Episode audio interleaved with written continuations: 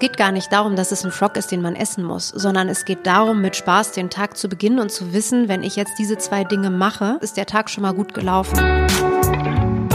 Moin, hallo und willkommen zum Fearless Culture Podcast, in dem es um all das geht, worüber wir viel nachdenken, was uns nachts nicht schlafen lässt, worüber wir aber viel zu wenig sprechen, weil wir uns halt davor fürchten. Hier nicht, hier sprechen wir über das, wovor wir uns alle fürchten und Angst haben, eben damit wir uns davon befreien können.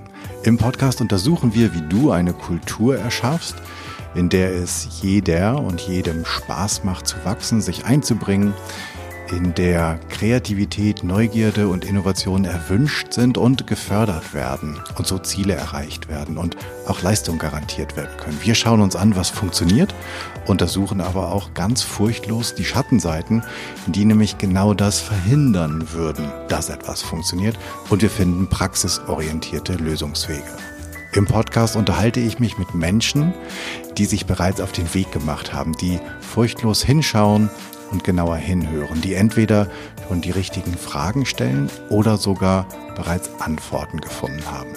Heute habe ich als Gast Tatjana Kiel im Podcast. Sie ist CEO der Klitschko Ventures. Sie hat ursprünglich mal äh, Marketing und Management studiert, arbeitet seit fast 15 Jahren mit Wladimir zusammen und hat jetzt mit ihm zusammen ein Buch rausgebracht. Die Methode Face the Challenge, worüber wir uns heute unterhalten wollen. Aber bevor ich jetzt hier alles erzähle, ähm, würde ich sagen, liebe Tatjana, vielen Dank, dass ich hier sein darf, dass du dir die Zeit genommen hast oder gerade nimmst und uns mehr über dieses spannende Buch und das spannende Konzept erzählst. Ähm, stell dich doch einmal noch kurz selbst vor. Ja, lieber Jan, danke, dass du mich gefragt hast. Wir kennen uns ja schon ein bisschen länger, haben uns dann so ein bisschen aus den Augen verloren, warum auch immer. Dann hattest du die Anfrage ähm, und weißt du, was ich so spannend fand, bevor ich gleich von mir erzähle? Ähm, der Unterschied zwischen Furcht und Angst, ich glaube, darüber müssen wir nochmal sprechen, weil das Thema Furcht ähm, ich fürchte mich vor etwas, tatsächlich gar nicht in meinem Wortschatz existiert. Angst ja, aber Furcht nicht. Und irgendwie, ich habe mir Gedanken darüber gemacht, warum das so ist. Ich habe noch keine Antwort. Ich habe aber festgestellt, wenn ich mit meiner siebenjährigen Tochter spreche, ist Furcht irgendwie immer so ein bisschen aus dem Märchen kommt ich fürchte mich, da kommt dann der böse, dunkle Wolf und so. Und wir äh, tatsächlich ähm, beschäftigen uns wenig mit Märchen, weil sie irgendwie sagt, am Anfang passiert immer irgendwas ganz Schlimmes. Und ähm, also sie, sie da sträubt sie sich noch so ein bisschen vor. Wir beginnen aber gerade, ähm, das aufzuarbeiten. Ähm, deswegen freue ich mich, über das Thema zu sprechen, weil ich glaube, dass ähm, Angst für mich etwas ist, was in der Challenge Zone passiert und das total spannend ist, weil man eigentlich weiß, wenn man sich in die Challenge Zone begibt, äh, das ein, zwei Wochen dann gemacht hat, sich dem gestellt hat, dass dann äh, etwas ganz, ganz Tolles Neues entsteht und man so gelernt hat und so äh, dann auch merkt, wenn man das sehr aktiv tut, wie man wächst und, und, das Wachsen ist einfach ganz fantastisch. Ja, und was genau die Challenge Zone ist, wirst du uns bestimmt gleich auch noch erzählen, oder? genau, ich bin wieder mitten eingestiegen. Ne? ja. Genau, also ich ähm, bin Tatjana. Ich habe äh, vor knapp 15 Jahren tatsächlich äh, angefangen mit Wladimir und damals auch noch Vitali zusammenzuarbeiten im Eventbereich, äh, in der Umsetzung und auch im Marketing und mit habe mich mit Marke beschäftigt. Es war immer die große Frage, ist Klitschko eigentlich eine Marke ähm, oder nicht, weil es ja auch Persönlichkeiten sind. Ähm, wir sind da auch noch nicht ganz zum, zum, zur, oder wir haben uns für die goldene Mitte entschieden. Natürlich ist es in Teilen eine Marke, aber es darf nicht so statisch werden, weil es dann ähm, einfach gar nicht mehr zum Anfassen ist. Und äh, das ist bei Persönlichkeiten ja total wichtig. Mm, ich glaube, das Spannende für mich war, kommt aus der Politik, dass ich gelernt habe, in der Politik ist man gerne gegen etwas und ich wollte immer für etwas sein. Äh, das Spannende ist, dass ich dann irgendwie gefragt wurde, bei einem Kampf mal mitzuhelfen in New York, einer meiner Lieblingsstädte. Ähm, und ich gesagt habe, ja klar, mache ich, habe mir freigenommen und auf einmal stellte ich fest, man kann auch für etwas sein. Äh, dass ähm, ich gebrannt habe, dafür etwas zu kreieren, etwas zu schaffen, ähm, was Leute motiviert, was Leute anregt, was Leute inspiriert. Äh, und ich habe immer wieder festgestellt, dann im Laufe der Zeit, dass Menschen immer wieder gefragt haben, Bleib, wie machst du das eigentlich, so und so zu sein? Also dich so fit zu halten, Ähm, wie schaffst du es eigentlich so oft dann, dann dran zu bleiben, wenn du eigentlich eine Niederlage hattest? Was bedeutet eigentlich Niederlage? Wie schaffst du es, um 23 Uhr 08 an einem Samstag äh, zu performen, wenn du zwei Monate vorher äh, dich darauf konzentrieren musstest. Und ähm, die Antworten waren immer sehr ähnlich ähm, und trotzdem mussten wir sie einmal noch besser zusammenfassen. Und zwar waren die Antworten immer, weil ich äh, so ausdauernd bin, weil ich so koordiniert bin, weil ich so agil bin und weil ich so fokussiert sein kann, wenn ich muss. Ähm, und das Spannende war, dass wir festgestellt haben, wenn Wladimir eins zu eins die Fragen gestellt hat, konnte derjenige gegenüber in dem Moment sehr viel damit anfangen, aber natürlich nicht direkt implementieren. Und die Frage war, wie schaffen wir es, diese Brücke zu bauen? Wie schaffen wir es den Menschen, die jetzt nicht Boxweltmeister werden wollen, trotzdem die richtigen, das richtige Werkzeug an die Hand zu geben, dass auch sie davon profitieren können? Weil Wladimirs äh, großes Thema damals schon war, vor, keine Ahnung, 15 Jahren, wie schaffe ich es, mein Wissen weiterzugeben? Diesen Wunsch haben ja viele, äh, meistens eher ältere, noch ältere Menschen. Und die Frage ist, wie schafft es eine Gesellschaft zu wachsen? Und eine Gesellschaft wächst, indem die Besten der Besten ihr Wissen teilen, die sehr gut in einer bestimmten ähm, Phase äh, sich bewegt haben oder sehr gut waren. Und das haben wir jetzt mit der Methode geschafft. Äh, die Quintessenz ist, dass das Thema Willenskraft oder ich will noch mal eins vorher ausholen, dass das Thema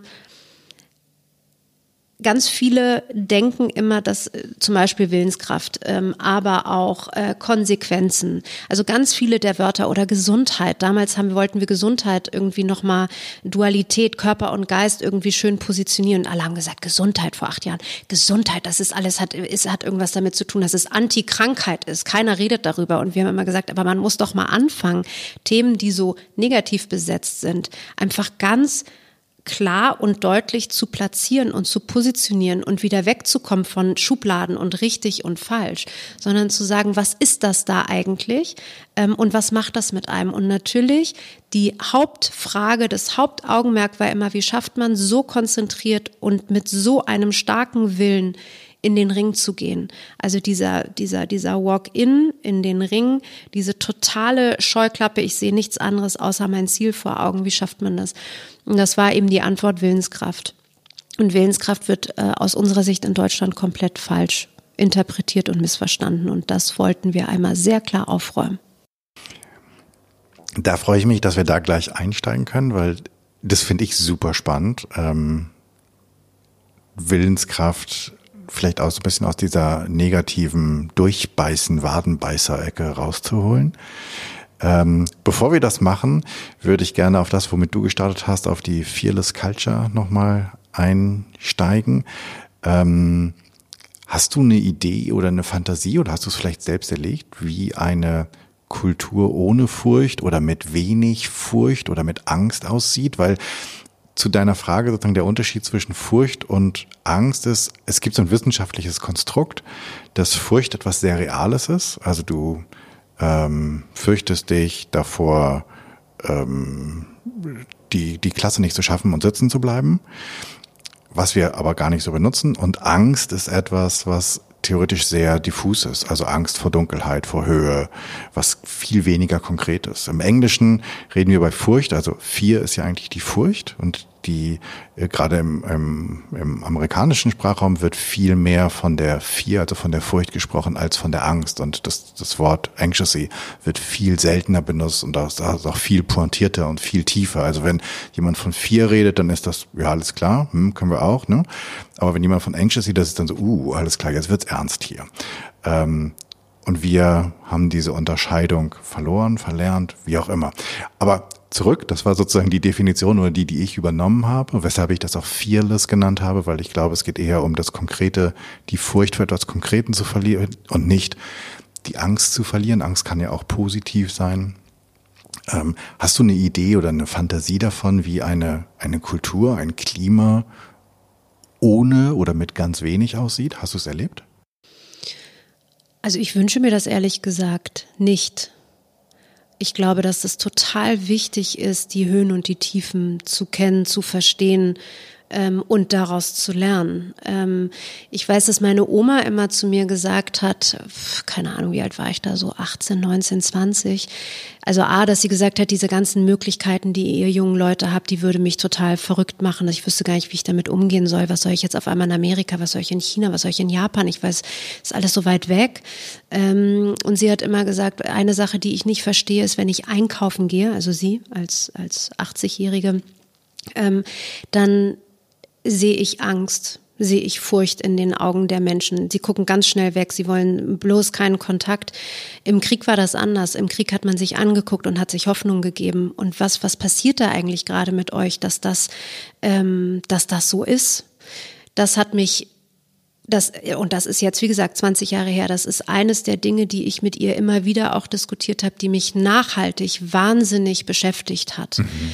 Ähm, und wo ich ihr Recht gebe, ne, dass dieses im, in, in einer ganz schwierigen Situation, in einer Pandemie, in einem Krieg, in was auch immer, müsste es eigentlich ganz viel Zuspruch geben, müssten wir eigentlich zusammenhalten, müssten wir, und im Krieg war es offensichtlich viel mehr so. Natürlich gab es da auch diese ganzen Bubbles nicht, in der wir uns jetzt alle befinden mit Social Media und so weiter. Ähm, aber eigentlich ist es jetzt das Ziel zu sagen, wir halten zusammen und wir kommen da gemeinsam und stehen das durch. Und wir halten jemanden, der Furcht hat, der Angst hat, den, den fangen wir auf. Ne? Das heißt aber nicht, dass man keine Angst und keine Furcht haben sollte, sondern dass, äh, ich weiß gar nicht, wo wir wären, wenn wir alle nur euphorisch wären. Wir sind ja sehr also wir hier versuchen immer unser Leben sehr realistisch zu beobachten, auch die Situation im Unternehmen sehr realistisch, aber auf Augenhöhe zu beobachten und nicht optimistisch und aber auch nicht pessimistisch zu sein. Und wenn jemand aber mal pessimistisch ist, weil er gerade einen Rückschlag erhalten hat, dann gemeinsam daran zu arbeiten und mal wirklich die Situation realistisch zu beobachten und dann merkt man relativ schnell, dass es so schlimm am Ende vielleicht gar nicht ist. Ne? Und auch aber optimistisch dann auch mal auszubremsen bremsen und zu sagen, guck dir mal ganz kurz an, ähm, lass uns mal lieber realistisch äh, das angucken und da Lösungen für finden. Mhm. Finde ich gut. Ich habe das, also ähm, das, ich fand das, finde diesen ähm, den Satz deiner Oma sehr berührend. Ähm, es erinnert mich, als ich so, ich glaube, das erste Mal einkaufen war in dieser ersten Welle der Pandemie. Und als man so das Gefühl hat, es gab mit der Kassiererin im Supermarkt. Also man hat so diesen ganz, irgendwie war so nochmal, du kommst, den ganzen Bullshit lassen wir mal weg und irgendwie war man sehr schnell am Kern. Und wenn es halt nur ein Augenkontakt war. Fand ich ein, fand ich eine coole Erfahrung. Also hat mir, hat mir gut gefallen, weil es wirklich irgendwie, ich ganz subjektiv das Gefühl hatte, ich war viel schneller am Kern der Menschen und ganz viel von dieser Fassade war irgendweg. Aber kommen wir zurück zur Willenskraft, weil das, das will ich heute lernen, mhm. sozusagen. Ähm, wie geht das? Magst du, also Face steht, also die, die vier Buchstaben, ja, Gott sei Dank sind es vier. ähm, sie, sie haben alle eine Bedeutung. Magst du uns da mal kurz ähm, abholen? Mhm. Sehr gerne. Also ähm, genau, wir, wir kommen daher, dass wir F für Fokus, A für Agility, C für Coordination und E für Endurance, also Ausdauer, ähm, die in Willenskraft münden. Ich würde gerne, bevor ich in die einzelnen Punkte reingehe, einmal nochmal erzählen, wo wir herkommen und warum Willenskraft und auch nicht Willensstärke und so weiter für uns eine Rolle spielen. Also ähm, Willpower im Englischen wird ähm, komplett anders verstanden als übersetzt Willenskraft im Deutschen. Äh, übersetzt, wenn du nach Synonymen suchst für Willpower, kommt Umsetzungsenergie. Also ich komme allein in meine Umsetzungsenergie. Ich weiß, wo ich hin will und laufe den ersten Schritt. Und ein Freund des Hauses hat mal gesagt, auch auf die Schnauze fallen ist eine Vorwärtsbewegung. Also das heißt, äh, sozusagen einfach loszulaufen, auch wenn man noch nicht hundertprozentig weiß, wo man, wo man vielleicht hin will, ähm, beziehungsweise man weiß nur, dass man loslaufen will. Und daraus haben wir FACE entwickelt, weil man kann es planen. Ne? Also man muss vielleicht nicht gleich am Anfang auf die Schnauze fallen, sondern man kann sogar auch auf die Schnauze fallen irgendwie vermeiden, indem man sich einen guten Plan macht. Also Fokus steht tatsächlich dafür, einmal rauszufinden, wofür stehe ich persönlich und was will ich eigentlich. Und viele sprechen von ne, Why, also mhm. sein, mhm. Und Sinek. Mhm. Ähm, wir sagen, also Wladimir hat mir dann, ich habe ihm das mal irgendwann vorgestellt vor Jahren, ne? Und dann hat er gesagt, ist ja toll. Dann habe ich einen Purpose, aber wenn ich nicht weiß, wer ich bin, dann renne ich da was hinterher und weiß, habe am Ende irgendwie was erreicht, was mich überhaupt nicht erfüllt, sondern ganz im Gegenteil vielleicht noch sprachloser macht für mich persönlich. Das ist natürlich bei Profisportlern, die so auf Ziele getrimmt sind und die so klare Zielvorstellungen, also wie sie da auch einen Plan haben, wie sie da hinkommen, nochmal ein ganz an, eine ganz andere Bedeutung. Das heißt, nach jedem Kampf hat er immer wieder gesagt, wer bin ich? Bin ich gut so, wie, wie ich bin?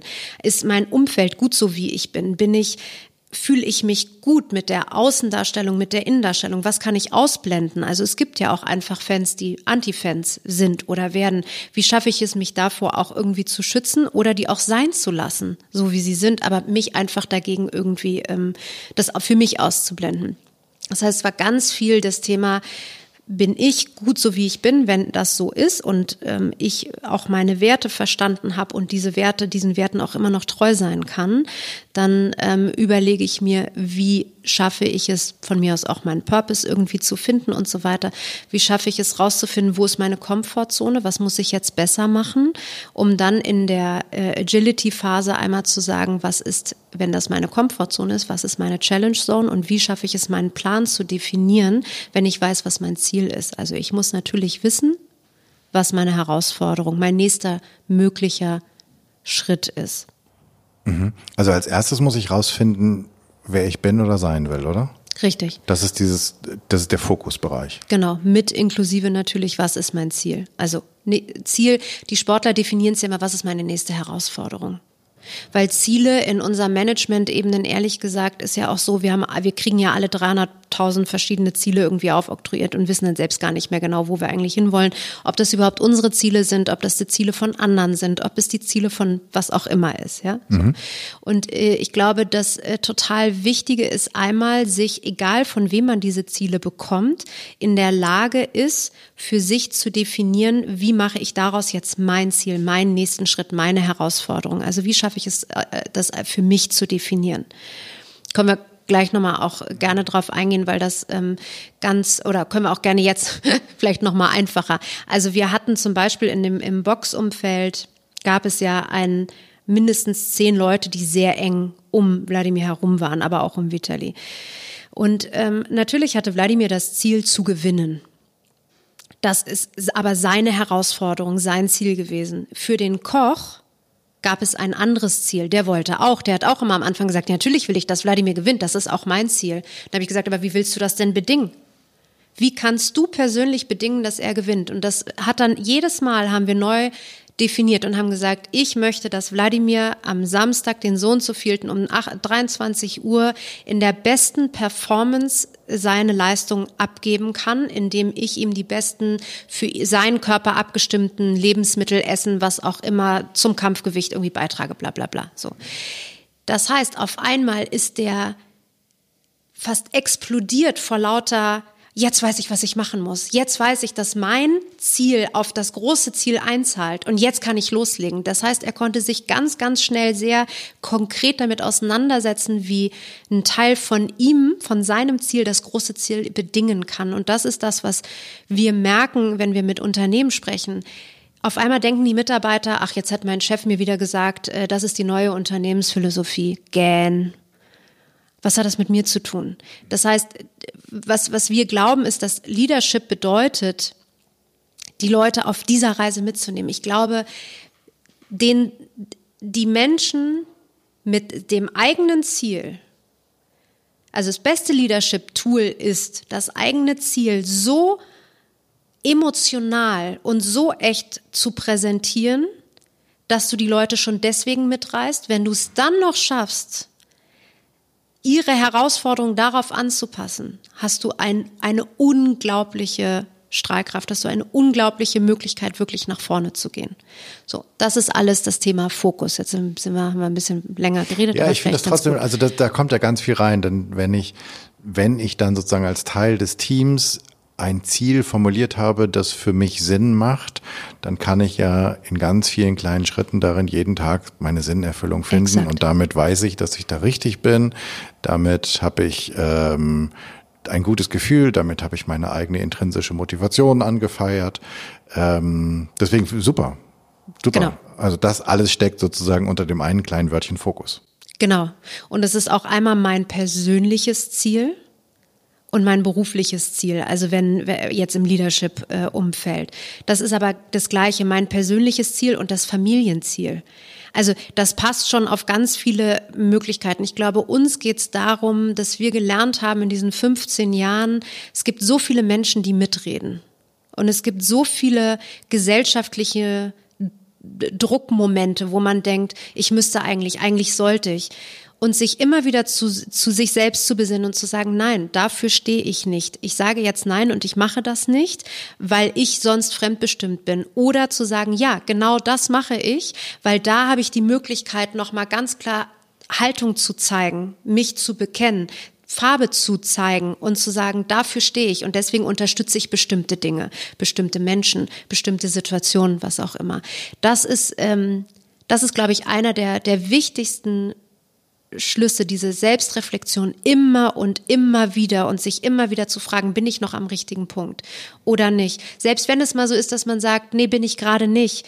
Hauptsache, man hat es erkannt. Ja, das ist gar nicht schlimm, mhm. dass das mal mhm. passiert. Mhm. Aber es geht immer wieder darum, diese Selbstreflexion zu starten. Genau, also der Fehler ist nur ein Schritt zum Erfolg. Genau. So, und beim Thema Agility geht es wirklich darum zu sagen, wenn das mein, meine Herausforderung, mein Ziel, mein nächster Schritt ist, wie schaffe ich es, einen Plan dorthin zu entwickeln? Und das hat ganz viel damit zu tun, dass wir sagen, wenn das die Challenge Zone, äh, wenn das die Comfort Zone war, die wir im, im, im Fokus schon mal festgestellt haben, wie sieht dann meine Challenge Zone aus? Also die Comfort Zone, das ist bei uns immer mit so ganz vielen Sets, also wie Schlafen gezeigt. Und jetzt muss ich auch nochmal dazu sagen, auch Profisportler oder gerade Wladimir Klitschko, der sagt, sagt, äh, ein Tag ohne Adrenalin ist ein verlorener.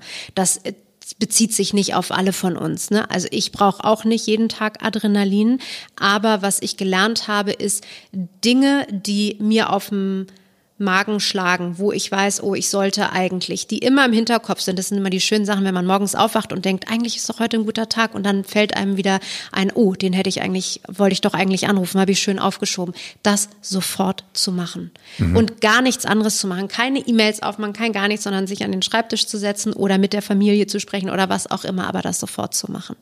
Und man merkt, dass man auf einmal anfängt zu wachsen. Wenn man das drei, vier Mal gemacht hat, geht das gar nicht anders. Mehr weil man das einfach für sich dann so übernimmt. Also du meinst damit dieses Eat the Frog first, also immer sozusagen mit dem anfangen, was dich sonst behindert und einen Teil deiner Hirnleistung, weil es die ganze Zeit da schwirrt, zu erledigen? Ja, genau. Ich glaube, das heißt dann gar nicht mehr Eat the Frog first. Also es ist, es geht gar nicht darum, dass es ein Frog ist, den man essen muss, sondern es geht darum, mit Spaß den Tag zu beginnen und zu wissen, wenn ich jetzt diese zwei Dinge mache, am, am Anfang des Tages ist der Tag schon mal gut gelaufen.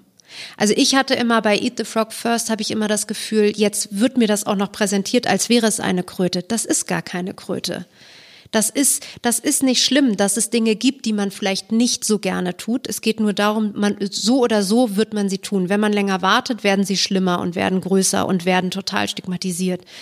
Und das darf nicht passieren. Umso kleiner die Themen sind und einfach mal zurufen und jemanden anzurufen. Also es ist wirklich, es ist wirklich. Okay, also du beleuchtest nicht die Kröte, sondern du beleuchtest das dahinter. Ja. Also bei äh, das, äh, deshalb musste ich ja auch Hardcore lernen. Ne? Also mit einem Wladimir, der dir gegenüber sitzt und du sagst dann irgendwie, ja, ähm, du, wir sollten den und den mal anrufen. Irgendwie, da ist irgendwas. Und dann sag ich, aber wollen wir nicht äh, strategisch mal ganz kurz und dann klingelt's schon. Und er sagt, wieso denn? Wir müssen gar nicht strategisch überlegen, sondern wir fragen jetzt, was los ist. Ist doch nicht schlimm. Und so kommen gar nicht die, die es wird gar kein Frosch, es wird gar keine Kröte. Ne? Okay. Sondern es ist ein, ein, ein, ein, eine Aufgabe, die man machen sollte, um sie eben gar nicht erst zur Kröte werden zu lassen. Das finde ich einen schönen Tipp für all die, die zuhören, dass du die Möglichkeit hast, sozusagen die Kröte gar nicht zur Kröte werden zu lassen, dass es in deinem oh, Mindset, in diesem wunderbaren Wort liegt, ob da äh, eine eklige Kröte draus wird oder einfach nur eine Aufgabe, die du erledigst, damit du mit dem schönen Tag beginnen kannst. Genau, ich nenne das Fokusliste. Vielleicht, ähm, also das das, war gibt jetzt das nicht in, geplant. in einem Arbeitsbuch? Ähm, es gibt das nämlich wird, ein Arbeitsbuch. Genau, das wird erwähnt. Ja, nee, nicht als Aufgabe, sondern das ist tatsächlich, äh, geht es darum zu sagen, wenn ich abends doch weiß, was mich beschäftigt für den nächsten Tag, dann mach dir eine Fokusliste von zwei großen Punkten und drei kleinen Punkten, die du auf jeden Fall erledigt haben willst. Weil ähm, ganz oft immer von Prioritäten gesprochen wird. Und ähm, Prioritäten hindern einen auch ganz oft daran, einfach nur ins Tun zu kommen. Also meine Erfahrung. Ähm, und deswegen haben wir es Fokusliste hier intern genannt, ähm, also weil Wladimir es einfach auch so vormacht. Und äh, genau, also wir nennen das Fokusliste, dann wird es auch gar keine Kröte, es wird auch gar, gar nicht erst ein Frosch, sondern es, es wird einfach ein Fokuspunkt, den man angeht, den man sehr offen anspricht und sagt, ich spüre, dass da gerade was ist und ich möchte das von vornherein klären, sehr transparent und offen einfach zu reden. Mhm. Das ist dann ein Punkt, dann braucht es aber dann die, den Rahmen für dass du das auch ansprechen kannst, oder?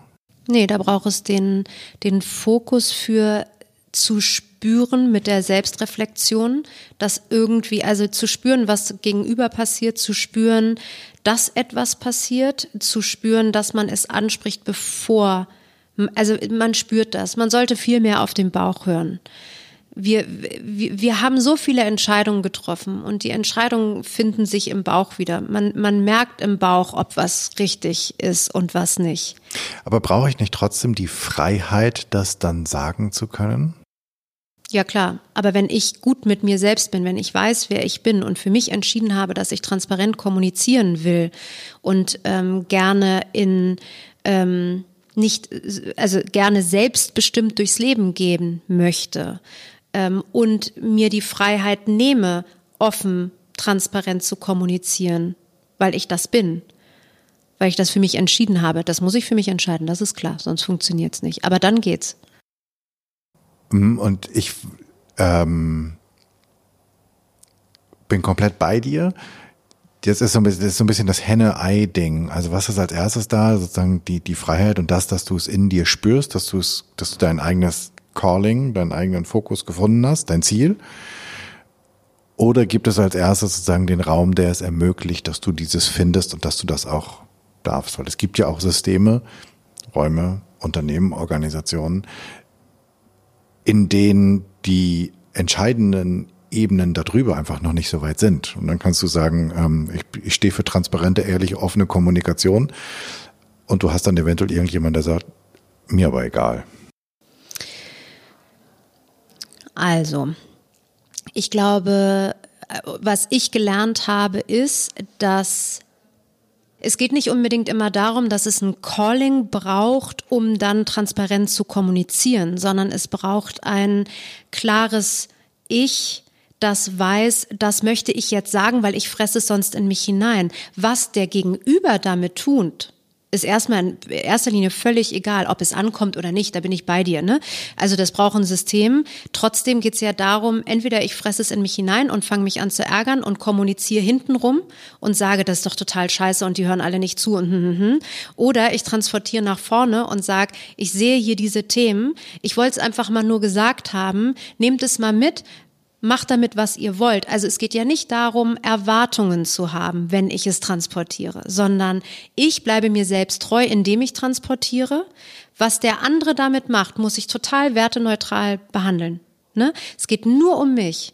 Also deswegen, deswegen ganz explizit nicht Calling, weil wenn das Calling wäre, jemanden zu, dahin zu bekommen, das und das zu machen, dann ist das was anderes. Mir geht's wirklich darum, im ersten Schritt bei Fokus zu sagen, ich bin selbst reflektiert, ich fühle mich mit meinen Werten und in der Situation gut. Wenn ich das nicht tue, sage ich das sehr werteneutral und sage, ich merke gerade, dass ich hier nicht in meinem ganzen Saft stehe, weil äh, ich nicht das Gefühl habe, dass ihr mir zuhört, dass ich nicht das Gefühl habe, dass, dass äh, wir euch sagen dürfen da oben, was da gerade passiert. Wollen wir das ändern, ja oder nein? Und wenn sie es nicht ändern wollen, kann ich immer noch meine Konsequenz draus ziehen. Es geht mir nur darum, dass es erstmal nach vorne gesagt wird und nicht nach hinten. Mhm. Spannend. Also ähm, trennst du das ähm, die, die Übermittlung der eigenen Botschaft von der Erwartungshaltung, was mit oder aus dieser wird im ersten Schritt, richtig? Komplett. Das habe ich im Boxen gelernt. Du, äh, also wie soll ich es jetzt formulieren? Der Sport an sich oder der Boxsport, da gibt es sehr viele Gewerke, die alle eigene Ziele haben. Also ich formuliere es mal positiv. Ähm, du kannst nur für dich oder ich konnte damals nur für mich funktionieren und das habe ich auch immer wieder mit Wladimir reflektiert, indem ich keine Erwartung an das Gegenüber hatte. Aber was ich machen konnte, ist immer sehr klar völlig unemotional zu sagen, das und das wird passieren. Achtung. Oder vor, äh, ging noch nicht mal um Achtung oder Vorsicht, sondern wenn es da um Gegner ging, die nicht nett waren, zu sagen, das und das ist der Plan. Ähm, was, weil, was passiert, wenn du das nicht tust? Dann kommen die zurück und sagen, das hättest du mir auch vorher sagen können. So, und so konnte ich immer sagen, es war alles kommuniziert, hier sind die Unterlagen, macht das, was ihr damit raus wollt, aber ich bin raus. Und was damit passiert ist, ist, dass sich ganz viel weiterentwickelt hat im Sinne von, okay, also Vertrauen geschaffen wurde, Loyalitäten geschaffen wurde, obwohl ich die vielleicht gar nicht wollte. Für mich war einfach wichtig, das zu kommunizieren, was ich kommunizieren konnte, zu einem Zeitpunkt, wo ich wusste, dass das eine Relevanz für das Gegenüber hat, um mich nicht schuldig zu machen in irgendwelchen anderen äh, Bereichen. Ne? So, was die damit machen, ist mir völlig egal. Und wenn die dann angekommen sind und äh, gestänkert haben, dann war das für mich total fein, weil ich gesagt habe, okay, ich habe mein Bestes gegeben. Das ist für mich immer das Wichtigste, das Beste zu geben und die, die möglichst beste Transparenz zu liefern, die es braucht. Cool. Finde ich gut. Ich finde vor allen Dingen diesen Aspekt gut, dass, ähm, und ich glaube, das fällt ja vielen schwer, ich würde mich da jetzt momentan mal einschließen, ähm, die Erwartungshaltung rauszulassen und wirklich zu sagen, das ist ja, weil es ist ja prinzipiell richtig. Ich habe ja, ich kann ja nicht beeinflussen, was mein Gegenüber tut. Das ist ja genauso freier Mensch. Und deswegen ist es ja trotzdem wichtig, dass ich sage, was ich glaube, was gerade wichtig ist. Also, dass ich meine Wahrheit spreche. So. Und dann kann ich halt gucken, ob ich daraus Konsequenzen ziehen muss oder nicht. Total. Aus der Reaktion. Total. Aber wenn ich sie für mich behalte, meine Wahrheit, wird sie, wird sie auf keinen Fall besser. Nein, überhaupt nicht. Und also ich glaube, ich kenne niemanden, der so neutral Menschen gegenübersteht wie Wladimir. Das habe ich mir von ihm abgeguckt. Das ist ähm, ein totaler Befreiungsschlag, weil ansonsten fragst du dich ja die ganze Zeit und bist eigentlich auch da wieder anti. Du bist gegen. Also du sagst, warum, warum reagierst du nicht so, wie ich das will? Gegenüber interessiert es herzlich wenig. Wahrscheinlich weiß der noch nicht mal, was du für Erwartungen hast, weil du auch die nicht richtig ausgesprochen hast.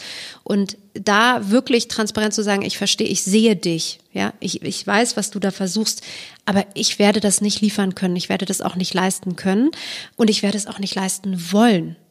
Aus den und den Gründen. So, dann fängt erstmal die Kommunikation zueinander an und dann auch ganz klar zu sagen, du erwartest dir gerade was von mir, was ich nicht leisten möchte. Dann weiß der andere schon so, oh holla, okay. Dann fängt dieses hintenrum kommunizieren und das Bashing und das auch im Hinterkopf habend, irgendwas nagt er die ganze Zeit an einem, das findet nicht mehr statt. Das ist total befreiend. Das ist ein totaler Befreiungsschlag, nichts von jemand anders zu erwarten. Viel mehr noch, du wirst ja überrascht, wenn dann was kommt. Und sei es noch so klein. Ne? Und dann fängt das Thema Loyalität und gemeinschaftlich aneinander wachsen fängt dann an. Das ist, würde ich sagen, wie, wie Wladimir und ich in all den Jahren funktioniert haben. Super cool. Jetzt kommen wir zurück zu der Comfort Zone und der Challenge Zone. Stimmt, wir sind erst bei A, ne? Ja. genau, also Agility ist das Thema Plan und ähm, wie komme ich zu dieser Herausforderung, wie schaffe ich es, dieses Ziel zu erreichen? Da geht es ganz viel darum zu beleuchten, was sind mögliche Hürden, die auf dem Weg kommen, was sind Ablenkungen, die, ähm, die ich mir ja aktiv suche. Also Beispiel im, im, im, im Kontext äh, im Unternehmen gibt es ja Menschen, die sich sehr schnell, ähm, die sehr gut im Alltagsabarbeiten sind und die sich lieber abarbeitungsschnelle Dinge suchen, als tatsächlich sich in Deep Work strategischer Arbeit irgendwie wiederzufinden. Jetzt könnte man sie da, da lassen und man könnte es aber auch mal bisschen versuchen zu ändern, weil Deep Work ist ein eine unglaubliche befreiende Arbeit, wenn man es schafft, zwei Stunden lang an einer Sache zu arbeiten und sich nicht ablenken zu lassen, weder vom Handy noch von E-Mails noch von Kollegen, sonst von, von sonst noch was, ähm, weil man danach geht man total beflügelt ja auch raus. Das ist jetzt so ein Beispiel, was, was wir hier intern auch immer wieder haben. Ähm, was wir immer wieder stressen und was wir auch immer wieder, äh, wo wir uns auch immer wieder gegenseitig äh, so die Bild, das Bild vorhalten und sagen, so jetzt mach mal hier Deep Work, schließ dich ein. Wie schafft ihr das? Wie schafft ihr sozusagen auch ähm, die die Freiräume und dass die Freiräume eingehalten und respektiert werden? Ganz, ganz, nur ganz praktisch, um es für all die, die zuhören, zu haben. Ganz praktisch gibt es ein Thema, dass jeder Mensch komplett anders ist. Und das muss man respektieren. Das heißt, bei mir ist Deep Work zu ganz bestimmten Zeiten am besten möglich. Das ist aber mitnichten für jeden anderen Mitarbeiter. Das heißt, am Anfang, das war mir nicht so bewusst, am Anfang habe ich gesagt, Deep Work ist immer dienstags und donnerstags von 10 bis 12 Uhr. Hat nicht funktioniert, logischerweise. Und es hat deswegen nicht funktioniert, weil ich es vielleicht auch zu stark reingegeben habe also ich zu aktiv gesagt habe, wir machen das jetzt. Tatsächlich war es aber so, dass ich zu oft abgelenkt wurde, wenn die anderen es nicht gemacht haben. Ähm, und was wir jetzt einfach machen, ist, jeder weiß, dass er am Tag eine, zwei bestimmte Fokus ähm, Punkte hat, die er machen muss. Und das ist 80 Prozent des Tages. Also das muss, das muss gemacht werden. Das Ganze, die 20 Prozent ist Add-on, ist toll, wenn man dann noch das schafft und das noch reinkommt. Das gilt natürlich nicht immer. Ne? Wir wissen selbst, dass dann auf einmal irgendwann mal äh, Wladimir reinstürmt und sagt, das und das muss jetzt noch gemacht werden. Das ist schon klar. Aber grundsätzlich ist es einfach wichtig zu wissen, dass man an, an, am Ende des Tages was geschafft hat. Und zwar nicht 200 E-Mails zu beantworten, sondern zwei große Punkte abgearbeitet hat. Oder ein, es geht ja auch, aber das muss, weil dann kommt man nach Hause und sagt, es war ein guter Tag heute. Ich mhm. habe was geschafft. Und das ist sozusagen, also das Learning ist, jeder Mensch ist anders, jeder muss für sich rausfinden, wann ist er gut in was und diese Freiheiten muss er sich nehmen. Und dann ist die Aufgabe, das Handy wegzulegen, die E-Mail-Funktion auszustellen und dann wirklich nur dieses Thema zu machen ähm, in, in, in seinem Wirkungsfeld. Also wir haben hier so Ampeln, da kannst du dann auf Rot stellen oder ähm, ne? dann wirst okay. du, darfst also. du nicht gestört werden. Und diese Zeit, ich darf bestimmen, wie lange sie gehen? Die bestimmen das so selbst, ja. Ob das immer so einzuhalten ist, ähm, das habe ich jetzt nicht mit Ihnen gesprochen, aber wir merken, dass die Effektivität wahnsinnig zunimmt, ja. Also glaube ich sofort. Ähm, ich weiß, also ich unterhalte mich mit unterschiedlichen Unternehmen darüber, ähm, wo es genau um dieses Thema geht, wie schaffen wir sozusagen wirklich die Arbeit wegzuschrubben und dass Leute mhm. in diese tiefe Arbeit einsinken, ohne dass sie über Telefon, dann gibt es ganz häufig die Frage, okay, wie lange kann jemand sich sozusagen auf nicht stören stellen? Wie lange, wie lange darf so eine Phase dauern, ähm, bevor sozusagen bei allen anderen die Dinge durch den Tisch brennen? Deswegen frage ich da gerade so ganz interessiert nach, wie ihr es macht. Naja, durch den Tisch brennen, das ist ja meistens ein Leadership-Skill, mal auszuhalten und die Leute auch zu schützen und zu sagen, ja, ich verstehe, dass es gerade brennt. Ihr braucht einfach jetzt noch mal zwei Stunden und dann kriegt ihr eine Antwort oder zwei Tage. Also nicht immer hetzen lassen. Das ist fremdbestimmt. Davon mhm. reden wir. Ne? Mhm. Also alle anderen sagen jetzt, jetzt, jetzt. Und das ist ähm, deswegen spannend, weil am Ende will ein Leader eigentlich, dass die Menschen alles wegschrubben, gleichzeitig deep worken und äh, immer erreichbar sind. Ein Tod muss man sterben, das ist ganz klar. Und das, das, das ist einfach die Frage, die muss man auch gemeinsam diskutieren. Aber man muss die Offenheit haben, dass Antworten kommen, die man eigentlich nicht möchte. Ja, so, und wir reden aber immer von einem, von, von Menschen, von einer Zehnergruppe. Ne? Und dann ist ganz klar, es gibt natürlich ähm, Jour fixe. Die sind dann aber eben und auch mit extern nur dienstags und donnerstags. Und die kann man dann auch gerne von zu Hause aus machen, ist überhaupt kein Thema. Ähm, aber dann gibt's andere Tage, da müssen alle hier sein, weil ansonsten verlieren oder, oder müssen da dann irgendwie Themen, dass man sich auf jeden Fall treffen kann, mhm. ob virtuell oder wie auch immer. Und da eben kein Deep Work ist. Das muss und das schleift sich natürlich auch nur ein. Also das ist jetzt nicht von heute auf morgen passiert, sondern ähm, das braucht schon Zeit. Okay. Jetzt sind wir bei immer, A. immer noch bei A. Koordination ist mit wem und äh, womit mache ich es. Also ähm, bei Koordination geht ganz viel um die Kombination von Körper und Geist sich immer wieder bewusst in die Dualität auch zu bringen. Es geht ganz viel um das Thema, ähm, mit wem, also wer, wer sind meine Weggefährten, wen brauche ich im Team für was, wen brauche ich bei der Familie. Ähm, also als Beispiel, keine Ahnung, was hatten wir da letztens äh, für eine Diskussion, dass irgendjemand gesagt hat, mein Ziel ist das und das, ähm, also familienbedingt. Ähm, und äh, ich will auf jeden Fall alle Familienmitglieder irgendwie dafür haben. Da habe ich gesagt, das wird aber nicht funktionieren. Nicht alle Familienmitglieder wollen das. Wenn du mit deinen Kindern mehr Zeit verbringst, überleg dir doch mal, in, in dem Ziel sprechend, wenn du mehr Zeit mit deinen Kindern verbringst, wird es wahrscheinlich darauf hinauslaufen, dass du jeweils das eine Kind erst hast und dann das andere Kind hast. Wen brauchst du als Verbündeten? Wenn du mit Sohn A unterwegs bist, brauchst du Tochter B, die dich unterstützt, um mehr Zeit mit Sohn A verbringen zu können. Das heißt, du musst sehr konkret sagen, wer ist denn da in, in der Phase für das Ziel? Jemand, der dich unterstützt und jemand, der dich eben nicht unterstützt, sondern der eigentlich ja auch gern Zeit mit dir verbringen möchte und das eigentlich vielleicht nicht so gerne sieht. Ne? Nur weil du denkst, dass sie dich unterstützen, heißt noch lange nicht, dass sie das irgendwie gut finden. Und die Frage ist, wie schaffst du es, dass sie auch zu deinen Unterstützern Unterstützern werden. Okay. Also deine, deine Kooperationspartner, deine Supporter, dein Team, dein eigenes Team? Ja klar, das also du, also es ist ja immer eine Frage von was ist das Ziel. Ne? Das, ähm, deswegen in, innerhalb des Teams gibt es Leute. Wir unterscheiden ja zwischen drei Dingen, also Supporter, Leute, die dir nicht wohlwollend gegenüberstehen und Neutrale die Leute, die nicht wohlwollend gegenüberstehen. Und das ist ganz spannend. In Diskussionen, wenn man gerade im Miteinander merkt man, dass äh, schönstes Beispiel ist immer, war irgendwie letztens der Vater. Der Vater, der, man denkt eigentlich, dass der wohlwollend einem gegenübersteht und dann stellt man auf einmal fest, dass er eigentlich total anti ist, weil der einen zurückhält. Das will der gar nicht sein, das macht er nicht mit Absicht. Aber durch diese Gehorsam-Situation äh, Vater-Sohn ist diese Situation hat sich so eingeschleift, dass der eigentlich alles bestimmt, was der Sohn macht. Das heißt, diesen Vater müssen wir eigentlich neutral kriegen und die Neutralen müssen wir eigentlich als Supporter kriegen und müssen uns sehr wohl bewusst machen, was tun die eigentlich, um das Ziel zu erreichen. Wie kann ich mit denen sprechen, dass die mich wirklich supporten? Wie kann ich äh, dafür sorgen, dass er vielleicht mir nicht immer Ratschläge gibt, wenn ich sie gar nicht hören will, sondern nur, wenn ich sie hören will.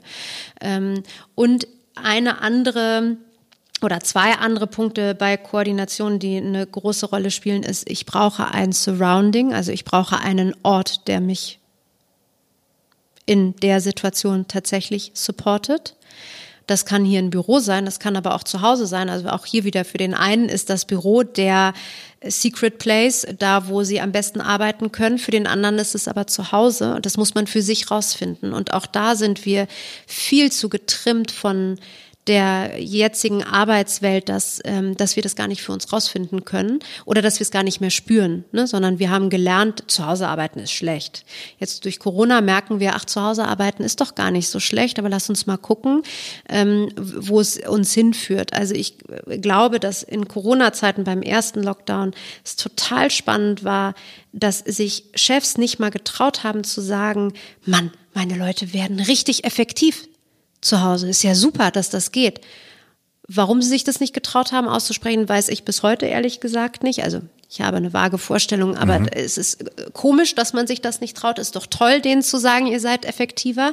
Was aber jetzt passiert ist, nach denen, die immer auch die ganze Zeit zu Hause geblieben sind, die sind natürlich effektiv, weil sie weggeschrubbt haben.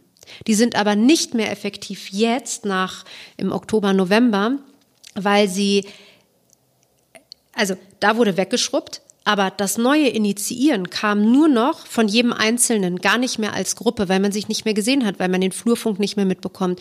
Und jetzt müssen, glaube ich, viele Unternehmen aufpassen, dass die Leute, die nur zu Hause sind und nur alleine sind, nicht ganz schnell auch in das Burnout ähm, oder in Ermüdungserscheinungen ähm, verfallen oder in diese Fatigue alleine schon, weil es gar nicht mehr weil sie gar nicht mehr wissen, wo das Team eigentlich hin soll. Also die, die, diese Team, dieser Zusammenhalt, das Ziel, die Vision ähm, jetzt dann eben fehlt und auch nicht mehr in der Zeit, wo man sich gar nicht mehr gesehen hat, auch gar nicht mehr erarbeitet wird, sondern man sagt, ach ja, guck mal, das läuft doch alles, dann sollen sie mal weiter wegschrubben und das wird eben nicht passieren und davor, das merken wir, deswegen haben wir da auch ähm, sehr spannende ähm, Workshops gerade äh, zugemacht zu sehen, wenn du das, wenn du das siehst, dass das Team zwar eigentlich für ein gemeinsames Ziel versucht zu arbeiten, aber der eine geht in die Richtung, der andere geht in die Richtung, es gibt überhaupt keinen Zusammenhalt mehr. Und das ist, äh, das ist tatsächlich etwas, was wir merken, wenn du das wieder ganz aktiv einforderst, wer, bleiben sie auch weiterhin so produktiv. Wie, wie, hast du ein Beispiel, wie geht das, das einzufordern, dass sie ja auch in der Distanz wieder zusammenfinden? Weil das ist, wird wahrscheinlich die große Challenge sein, vor der wir jetzt in diesem, in diesem Winter stehen. Ähm, den Raum zu geben, als Team weiterzuwachsen, aber auch als Einzelperson weiterzuwachsen. Also wir haben mit einer, mit einem Team einen ähm, fünf Wochen Workshop gemacht, wo wir immer, also FACE sind die vier, vier ersten Wochen und dann Wrap-up ist die fünfte Woche. Und am Montag ist immer zwei Stunden lang, was ist unser Ziel? Was ist als Team? Was sind unsere Werte bei Fokus? Wo wollen wir eigentlich hin? Was, was, was, was, was ist denn das jetzt, was, was da jetzt gerade passiert, auch in dieser Zeit irgendwie? Ähm, leben wir unsere Werte eigentlich noch oder tun wir das gar nicht? Und wie schaffen wir es dann, die Werte wieder zu leben, wenn es nicht so ist? Mm, das ist meistens hochgradig emotional also zumindest Fokus. Und dann haben sie bis Donnerstag Zeit, sich persönlich mit ihren Werten auseinanderzusetzen und zu sagen, welche Werte sehe ich denn da gerade und wo trage ich denn eigentlich bei beim Team oder wo tue ich es nicht. Aber diesen Raum muss man den Leuten geben. Das ist, das ist schon eine ganz schöne Zeit, die da ja auch ähm, mit einhergeht, äh, ähm, so das auch hochgradig emotional, weil die Leute natürlich ganz viel auch alleine zu Hause sind, dann auch nochmal über ihre eigenen Werte nachdenken und dann merken, bin ich eigentlich fremdbestimmt, selbstbestimmt bin ich auf einmal alleinerziehend, habe ich auf einmal ein Kind, obwohl das jetzt irgendwie Corona-Babys werden ja jetzt bald viele kommen und viele Scheidungen sind aber auch da, ne? Klar, weil wenn man auf einmal so viel zu Hause äh, zusammensitzt, ist auch die Herausforderung. Ähm, sich wieder neu kennenzulernen ne? und auch das zu teilen irgendwie und zu sagen, das bin ich jetzt, siehst du das auch so. Äh, das machen wir gerade und das ist ganz, ganz toll zu sehen, dass das bei dem Team, ähm, die, die richtig mitmachen, über sich hinauswachsen innerhalb von kürzester Zeit. Mhm. So, und dann ist natürlich bei Koordination der letzte Punkt, der ganz, ganz wichtig ist und den Wladimir auch wahnsinnig geprägt hat, hat ist ähm, Keep Learning. Also wirklich immer wieder, gerade in der Zeit, wo wir so viel vorm Computer sitzen und so viel online irgendwie tun und so viele Entscheidungen jetzt auch so viel schneller treffen können, weil wir eben nicht mehr fliegen müssen oder uns sehen müssen oder so, ähm, immer weiter trotzdem sich mit anderen Themen auseinanderzusetzen. Ähm, und das heißt nicht immer, dass man lernen muss, äh, keine Ahnung, ähm, also äh, Sachbücher jetzt haben muss, ne? Oder so, sondern also ich lese gerne Fantasy, um komplett abzuschalten, weil ich abschalten gar nicht mehr kann, weil ich mhm. eben zu Hause auch so viel arbeite, zu Hause aber auch Homeschooling teilweise hatte und so. Also immer weiter sich äh, fortzubilden ähm, und das Wissen, das neue Wissen mit dem alten Wissen zu verknüpfen und diese Aha-Momente aufzuschreiben und immer wieder irgendwie sich auch ins Gedächtnis zu rufen, weil es auch was damit zu tun hat, sich weiterzuentwickeln und weiterzuwachsen. Und das ist einfach, ähm, ja, ich glaube, einer der, der wichtigsten Punkte, die gerne vergessen werden. Und da geht es nicht wie in Unternehmen ganz oft um das Thema Weiterbildung. Das, das, also das ist auch schön, das wird auch in Deutschland viel zu wenig gemacht, aber wir können es auch an ganz vielen kleinen Dingen festhalten, festmachen und für uns definieren. Das würde ich mir wünschen für die. Für ich die glaube, dass das ein ganz wichtiger Punkt ist, denn gerade wenn wir in dieser Abgeschiedenheit leben, dann ist dieses kleine Wachsen und also ne, weil du gehst nicht mehr raus und gehst in ein Restaurant und schmeckst irgendwas Neues, das fällt irgendwie weg, weil du bestellst bei dem Pizzadienst oder beim Sushi-Dienst sozusagen, bei denen du sonst auch gerne bestellst. Und dann ist es wichtig, dass du vielleicht irgendwelche Sachen neu entdeckst, um da irgendwie auch ein, also eine Motivation zu haben, um irgendwas Neues zu finden. Genau, und das Bewusstmachen ist so wichtig.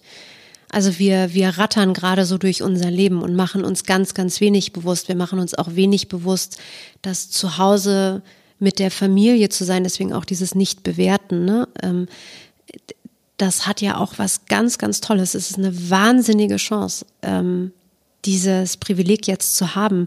Ich bin viel gereist. Ich finde es total toll, das im Moment nicht zu tun. Ich sage nicht, dass mir das nicht fehlt. Aber die Zeit mit meiner Tochter zu verbringen, mit meinem Mann, ähm, viele Diskussionen zu führen, viel von ihr zu lernen. Ich habe jetzt reiten gelernt, weil sie jetzt einfach reiten wollte, weil ihr einfach die Decke auf den Kopf gefallen ist bevor ich irgendwie am Rand stehe und anfeuer, habe ich mich selbst draufgesetzt, ähm, zu malen, also kreativ zu werden. Und das geht ja auch, wenn man jetzt nicht raus will. Ähm, das geht auch wirklich so toll. Da kann man so tolle Sachen bei Pinterest und Co. auch finden. Also es geht einfach nur darum, sich zu stimulieren und zu gucken, worauf springe ich gerade an und was will ich eigentlich mal ausprobieren. Mhm. Ich hätte jetzt bei dieser Dualität von äh, Körper und Geist und bei dem mitwirkenden oder hauptwirkenden Wladimir irgendwas an körperlicher Ertüchtigung noch erwartet. Kommt das noch? Genau, also ähm, alles, das Gesamte ist immer Dualität. Also es gibt immer mental, aber es gibt auch zu allem ähm, sportliche Übungen, körperliche Übungen, ganze Stundenprogramme, die wirklich das Thema Fokus vor allem ähm, oder Agility, Coordination, Endurance mhm. ähm, äh, im, im Fokus tatsächlich haben. Ne? Also du wirst danach merken, warum beim Thema Koordination, wenn, äh, oder ja, egal bei welchem, sorry, beim Fokus war ich gerade, ist es vor allem das Thema Mobilisieren. Und wir haben, ähm, wir haben, wie sagt man, Mantratiere, sagen wir, ähm, die aus dem Sport kommen, die Wladimir sich angeguckt hat, in die er sich reinversetzt hat, also sehr viel mit dem Thema Biomimetik. Welchen. Wow, wow, wow Sekunde. Mantra, Tiere, Biomimetik. Da musst du mal ganz kurz. Okay. Äh, sorry, ja, das ist bei mir wahrscheinlich, das ist meine Blase. Also Biomimetik ist, ähm, hat ja ganz viel damit zu tun. Das geht auch mit Tieren, das geht aber auch mit Pflanzen. Bei uns waren es natürlich Tiere. Welches Tier muss ich sein oder welches Tier ist mein Gegner? Wie muss ich mir den vorstellen, damit ich bestmöglich wirklich ähm, gegen ihn antreten kann. Also wir wissen, wenn Leute mit ähm, mit Biomimetik arbeiten, ist, glaube ich, die Wahrscheinlichkeit oder die mentale Stärke zu fördern irgendwie bei 20, 30 Prozent höher. Also wenn ich nicht einfach sage, da ist mein Gegner und äh, der ist Rechtsausleger und der boxt so, dann bereite ich mich so darauf vor, sondern ähm, der bewegt sich wie ein Gepard. Wenn ich mir vorstelle, wie ein Gepard sich bewegt und mich ganz viel mit den Tieren auseinandersetze und auch diese Übungen dazu mache, dann bin ich wahnsinnig ähm, gut darauf vorbereitet, intuitiv reagieren zu können. Cool, habe ich noch nie gehört. Das finde ich jetzt super spannend. Und Hast wie übertragen? Nee, habe ich noch nicht gehört. Ja, genau. Und wir haben also bei Fokus ist es der Adler äh, und deswegen ganz viel Mobilisierung von Rumpf, von Armen von, also finden meistens, ähm, die finden die meisten als die anstrengendste Sportsession, weil wir so wenig auf unseren Rumpf Acht geben und so wenig auch auf unsere Arme. Also diese, diese, diese Adlerspanne, ähm, genau.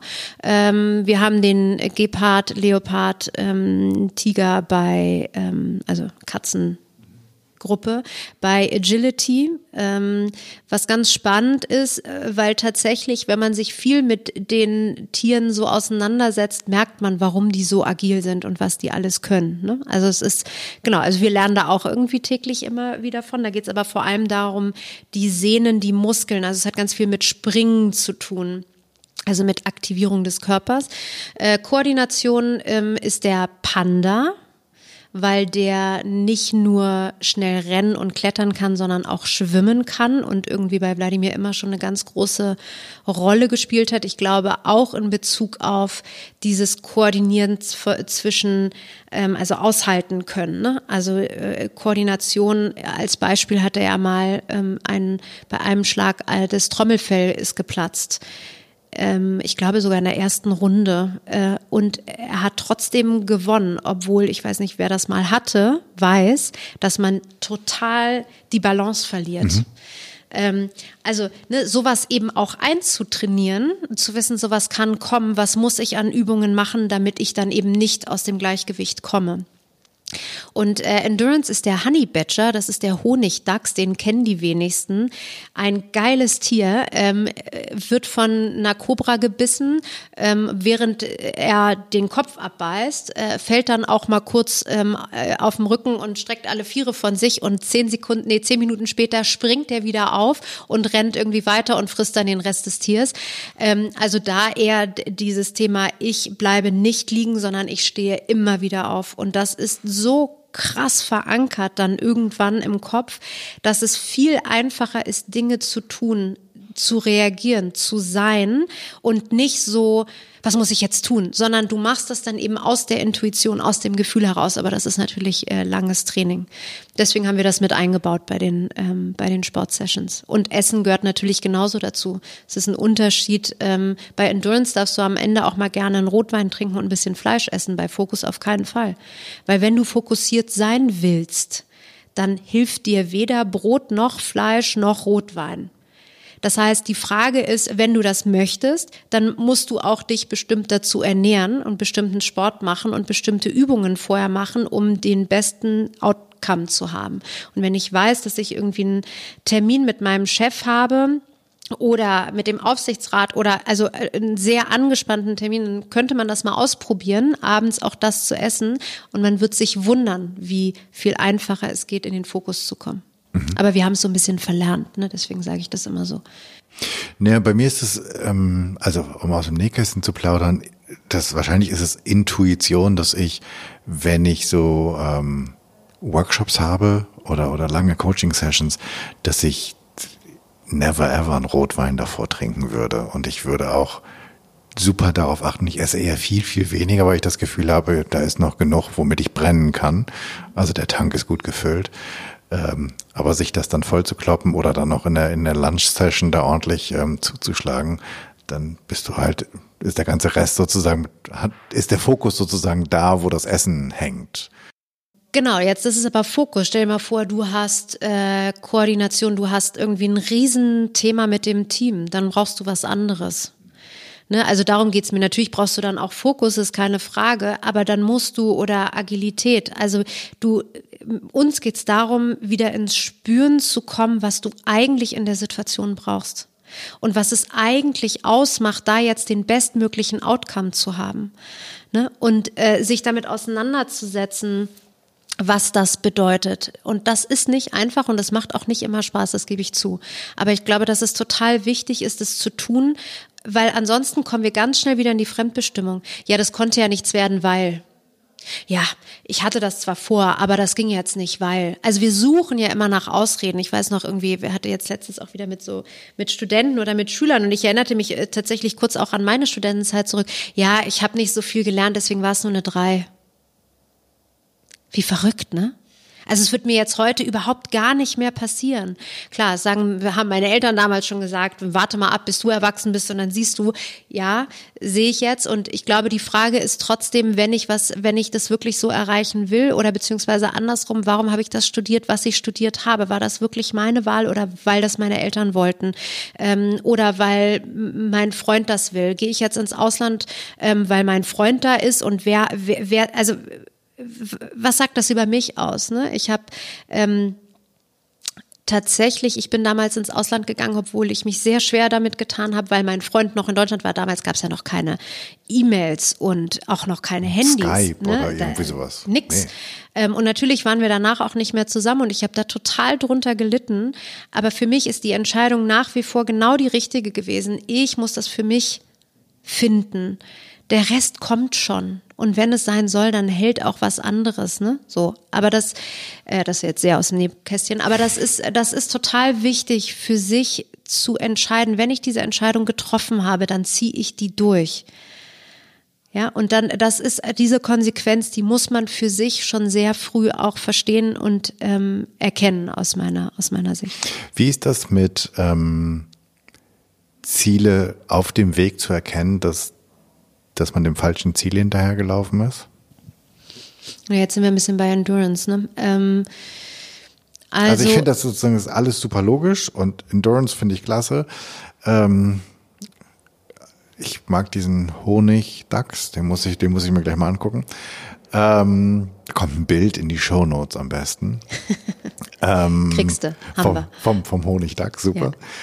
Ja. Ähm, aber es passiert ja häufig, dass ich halt denke, ja, das ist mein Ziel, alles klar, ich laufe los und ich laufe los und ich laufe los und es funktioniert auch einigermaßen und irgendwann stelle ich fest so, hm, vielleicht erfahre ich was Neues. Ehrlich gesagt, wenn du FACE durchgelaufen hast, dann würdest du das auf dem Zwisch würdest du das schon zwischendurch merken. Weil bei Endurance geht es ja vor allem darum zu sagen, was passiert, wenn ich hinfalle, wie schaffe ich es einmal mehr aufzustehen, als liegen zu bleiben. Mhm.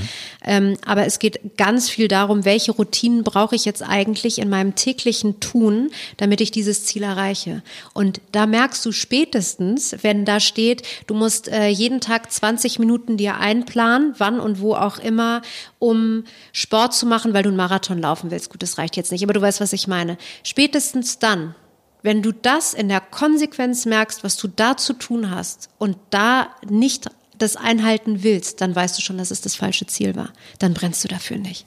Und dann hörst du auch auf. Also dann ist auch da wieder die Frage, wer hat dir eigentlich dieses Ziel gegeben? Deswegen ist ganz viel beim Thema Fokus wirklich, da versuchen wir sehr genau, die Leute hinzubekommen, was ist es denn eigentlich, was du tun willst? Versuch es in einem Satz oder in einem Schlagwort von mir aus auch oder in einem Ausruf irgendwie sagen zu können, festzumachen. Nicht zu groß werden. Es geht nicht darum, und deswegen sagen wir auch nie, werde die beste Version deiner selbst. Das hat Wladimir irgendwann mal gesagt, Gott ist ja schrecklich. Was mache ich denn danach, wenn ich das erreicht habe? Mhm. Er sagt, stell mal vor, ich zwölf Jahre Weltmeister. Stell dir mal vor, ich hatte irgendwann beim sechsten Jahr gesagt, jetzt bin ich super so, wie ich bin.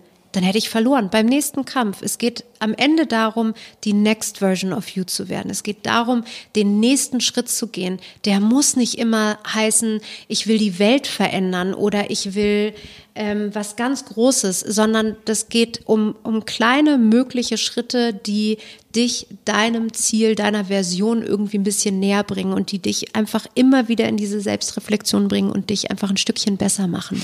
Naja, wahrscheinlich ist es doch auch so, dass die Version von dir selbst auch einer Evolution unterliegt, oder? Ja, natürlich, genau. Ja, aber das ist doch gerade geht's doch durch alle, also überall geht's durch, ne, werde die beste Version deiner selbst und dann sitzen wir da immer und denken irgendwie, Gott, nee. Also das sind wir, das sind wir mitnichten, sondern ganz im Gegenteil. Wir sagen, lass uns lieber kleine Schritte, dafür häufiger, weil das macht ja dann auch Spaß, wenn du alle drei Monate, alle sechs Monate, jedes Jahr irgendwie ein neues Ziel hast. Also als Beispiel, wir hatten jetzt ähm, ein so ein Thema, da hatte jemand das Thema ja äh, vom Mann irgendwie ähm, getrennt und nicht so genau wissen, wie gehe ich jetzt eigentlich äh, mit meinem Geld um? Also habe ich überhaupt genug Geld? Was mache ich damit? Und das war, das wurde ein so großes Thema, dass ich immer schon gesagt habe, du wirst dem Ziel nicht näher kommen. Du brauchst irgendwie, entweder du sagst, ich will meine Altersvorsorge absichern oder du guckst dir erstmal an, was du hast. Aber ansonsten wird das so schwer. Also du merkst so auch, wie schwer das ist und wie leicht es auf einmal wurde, es so zu konkretisieren und zu sagen, wovor wovor habe ich denn jetzt eigentlich Angst? Mhm. Ähm, wie stelle ich mich dem jetzt und was brauche ich eigentlich in den ersten nächsten Schritten, um ein Gefühl dafür zu bekommen, was nötig ist, um weiterzumachen? Ne? Also um dem Ziel dann auch näher zu kommen. Es kann ja auch ein großes Ziel werden oder geben irgendwie für die nächsten fünf Jahre. Aber ganz oft ist eben Willenskraft wirklich erstmal in diesen ersten Schritt zu kommen und irgendwas zu haben, worauf ich wirklich Bock habe. ist das der schwierigste Schritt? Ja, definitiv. Weil wir, wir sind, also nochmal, wir sind im, im Management-Umfeld, gibt es die große Philosophie und Version von dem Unternehmen. Es gibt äh, dann von dem Chef, der sagt, das sind übrigens fürs nächste Quartal die und die Ziele, die ihr machen müsst. Übrigens, das Jahresziel ist aber nochmal ein anderes. Das ist da, man, wir finden ja gar nicht mehr zurecht, welche Ziele wir haben und was wir wirklich wollen, weil wir so fremdgesteuert sind mhm. oder auch da unsere, un, uns nicht wiederfinden umso wichtiger ist es, wieder zu verstehen, was unseres ist und das auch nicht zu erzwingen, sondern das kann auch, das kann auch dauern. Aber sich immer wieder damit auseinanderzusetzen, immer, immer wieder aufzuschreiben, immer wieder zu fragen, ist es vielleicht das, ist es das nicht? Und man merkt, wenn es das ist. Ähm, bevor wir in die Schluss, äh, in die Zielgerade einbiegen, in die Schlussgerade einbiegen, ähm, es gibt das Buch, es gibt ein Arbeitsbuch Gibt es das Ganze auch als freies Training? Kann ich das als Unternehmen buchen? Kann ich das als Einzelperson machen? Wie geht das? Also wir haben auf der klitschko-ventureseite.com einmal alle Angebote eigentlich ähm, aufge, aufgezählt. Corona macht Face-to-Face -face schwierig bis unmöglich und das ähm, pushen wir ehrlich gesagt auch nicht, ähm, weil für uns wichtig ist, dass wir ähm, dass wir gerade in der Zeit, wo so viele hadern, auch tatsächlich Online-Angebote möglich sind. Also es gibt ein äh, One-to-One-Coaching, ähm, wo man einmal durch FACE durchgeht. Ähm, es gibt das Gleiche für ein Unternehmen im Team-Kontext vor allem. Das funktioniert einfach besonders gut. Ähm, und wir sind am überlegen, ob wir es auch nochmal, also so eine Art äh, Face Online-Camp machen, wobei wir feststellen, dass das von der Zielgeraden online einfach so schwer ist, da die richtigen Personen zusammenzuführen, dass wir da nochmal gucken müssen, wie wir da zielgerichteter sind. Aber äh, genau, also es gibt äh, viele Angebote, die das, die, die je nachdem, je nach Zielsetzung, ähm, die wir, die wir haben. Okay, wie komme ich mit dir, wenn ich jetzt zugehört habe und denke, boah, ich muss unbedingt mal mit, mit Tatjana in Kontakt kommen? Wie komme ich mit dir in Kontakt? Über die Webseite? Wie noch? Äh, nee, ich würde am, am einfachsten, am zielgerichtesten ist immer LinkedIn. Da bin ich relativ aktiv, weil ich finde, dass das eine Plattform ist, die unglaublich äh, an Relevanz und auch an Haltung zeigen, positionieren, Möglichkeit schafft. Ähm, und da einfach mich adden und gerne darauf verweisen, ähm, auf den Podcast, auf dich ähm, und dann eine Nachricht schreiben. Okay kommt. Äh, der, den Link dazu findest du in den Show Notes. Und jetzt zu den obligatorischen drei Abschlussfragen. Ähm, wenn ich dich einladen würde zu sprechen und vor 100 Menschen, worüber möchtest du sprechen und vor wem? Also Human Transformation ähm, und Willenskraft. Also es gibt Menschen, die haben den Willen zu siegen und es gibt Menschen, die haben es nicht. Und wir sind der festen Überzeugung, dass man das lernen kann. Ähm, wer im Publikum sitzt, ist äh, mir grundsätzlich egal. Es müssen Leute sein, die die Lust haben, etwas zu verändern. Also Neinsager und Leute, die sowieso alles in Frage stellen. Wir schaffen es nicht, jemanden äh, zum Wassertrinken zu tragen. Das müssen die Leute schon selbst wollen. Also alle, die wissen, dass sie die bewegende Kraft werden wollen, die, ich glaube, da macht es dann schon Spaß, auch richtig zu diskutieren und ein bisschen Inspiration mitzubekommen. Also alle, die inspiriert werden wollen. Okay. Hast du einen Tipp für uns, ähm, was wir lesen, hören, sehen sollen? Also ich glaube, vielleicht auch da nochmal anknüpfend an das, was du gefragt hast zu den Produkten. Alle, die äh, mehr über Face wissen wollen und verstehen wollen, sind unsere Bücher, glaube ich, wirklich das einfachste Einstiegsthema. Ja, mhm. das ähm, ich glaube, das macht Spaß. Also das ist zumindest die Rückkopplung, die wir bekommen. Mm, dieses Thema Transformation ist für mich ja so wichtig, weil ich das Wissen von Wladimir sozusagen transformiert habe in eine Methode mit ihm zusammen, um es anderen Leuten zugänglich zu machen. Das heißt, man wird sehr viel von ihm und aus seinen Entscheidungen, aus seinen Situationen kommt, gesellschaftliche Relevanz und dann die Personas. Also ich glaube, da kann man sich irgendwie schön ähm, einmal so in der jetzigen Zeit, vor allem gerade mit Corona, ähm, einfach inspirieren lassen. Und ansonsten bin ich, ähm, ich lese viel, aber wahllos, gerade zu Corona. Und sobald ich merke, dass ich wirklich zu verkopft bin, lese ich Fantasy. Also lasst euch mal inspirieren von Dingen, wo man denkt, oh, das geht ja gar nicht. Man hat ja so, ich hatte am Anfang immer so ein schlechtes Gewissen bei Fantasy. Ich wollte es immer schon gar keinem sagen, bis mein Mann gesagt hat, es ist genau das Richtige, weil du dann in der Lage bist, wieder völlig bei dir zu landen und du trotzdem es schaffst, diese Learnings aus diesen, aus diesen Büchern für dich zu übertragen. Also das ist. Was ist dein Lieblingsbuch da? Oh, da, oh warte. Da gibt's äh, da auch Fäulnis habe ich gerade gelesen. Ich weiß gar nicht, ob äh, da gibt's auch so drei drei Parts. Ähm, ganz viel nordische Schriftsteller. Okay. Aber da bin ich wirklich, und das ist, das finde ich ganz schwierig und auch ganz schade, dass Kindle ja dazu führt, dass man gar nicht mehr weiß, wie die Bücher heißen, wer es geschrieben hat, weil man es ja nie mehr sieht, irgendwie, mhm. so gefühlt. Ähm, aber da gibt's, äh, also da gibt's wirklich, wirklich tolle Bücher und da muss man Leseproben runterladen und gucken, wo macht es einfach Spaß und wo will man weiterlesen, weil einige sind zu hart, zu weich, zu was auch immer, da muss man so sein, seins finden. Und dann klicke ich immer nur noch auf ähnliche Bücher und dann lasse ich mich da dann meistens inspirieren und kaufe sofort wieder. Hast du eine, ich bin mir ziemlich sicher, du hast eine, eine Challenge für die Zuhörenden. Theoretisch können sie ja, wenn sie aktuell sind, ist jetzt Dienstag, äh, der Podcast kommt dienstags raus und Sie haben jetzt eine Woche Zeit, bis der nächste kommt. Also hätten Sie jetzt eine Woche Zeit, etwas zu tun, was du ähm, den Zuhörenden rätst. Was sollten Sie ausprobieren? Wie können Sie anfangen? Was ist der erste kleine, klitzekleine Schritt? Mm. Also ich würde gerne das eine Woche lang nicht bewerten. Versucht mal eine Woche lang, also ich hatte gestern ähm, mittags irgendwie habe ich bei einem Talk zugehört, wo ich gemerkt habe, das ist nichts Neues für mich. Und weil ich es nicht bewertet habe, habe ich einen Satz aufgeschnappt und daraus habe ich mein nächstes Ziel für nächstes Jahr konkret zusammengefasst ähm, und zwar in einem Schlagwort oder in einem Schlagsatz.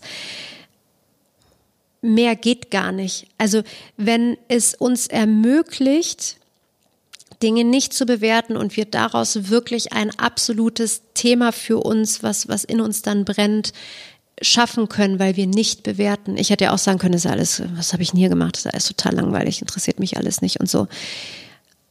Aber ich habe, ich bin neugierig geblieben und habe ähm, mich gar nicht gezwungen, sondern ich habe einfach gedacht, ich will das jetzt weiterhören. Irgendwas passiert da mit mir. Inspiration kommt immer und überall. Also eine Woche lang nicht bewerten, sondern eine Woche lang mal nur zuhören, aufnehmen, für sich zusammenfassen und mal niederschreiben. Das würde ich mir wünschen. Das ist definitiv eine taffe äh, Challenge.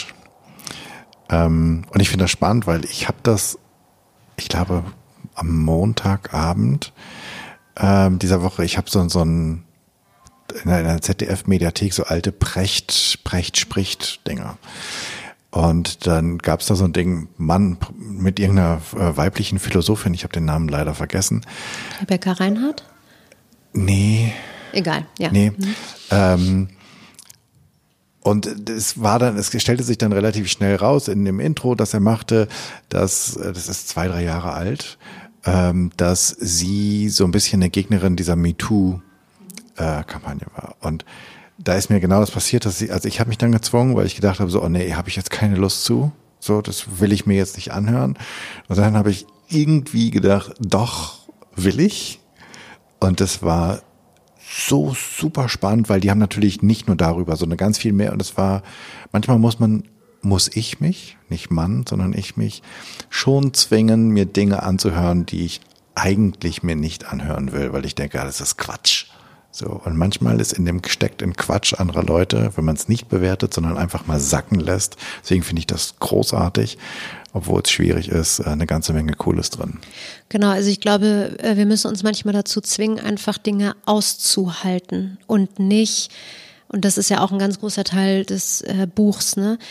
Die Gesellschaft ist so schnell geworden und wir gehen ja immer wieder, also jedes, jedes der 16 Module hat äh, einen gesellschaftlichen Bezug ähm, und da steht auch sehr klar drin, wo das herkommt und so und äh, einfach mal das auszuhalten, also das bewusst wahrzunehmen und auszuhalten, dass das jetzt mal dazugehört und das jetzt einfach mal zu machen und nicht immer eine Ausrede zu finden.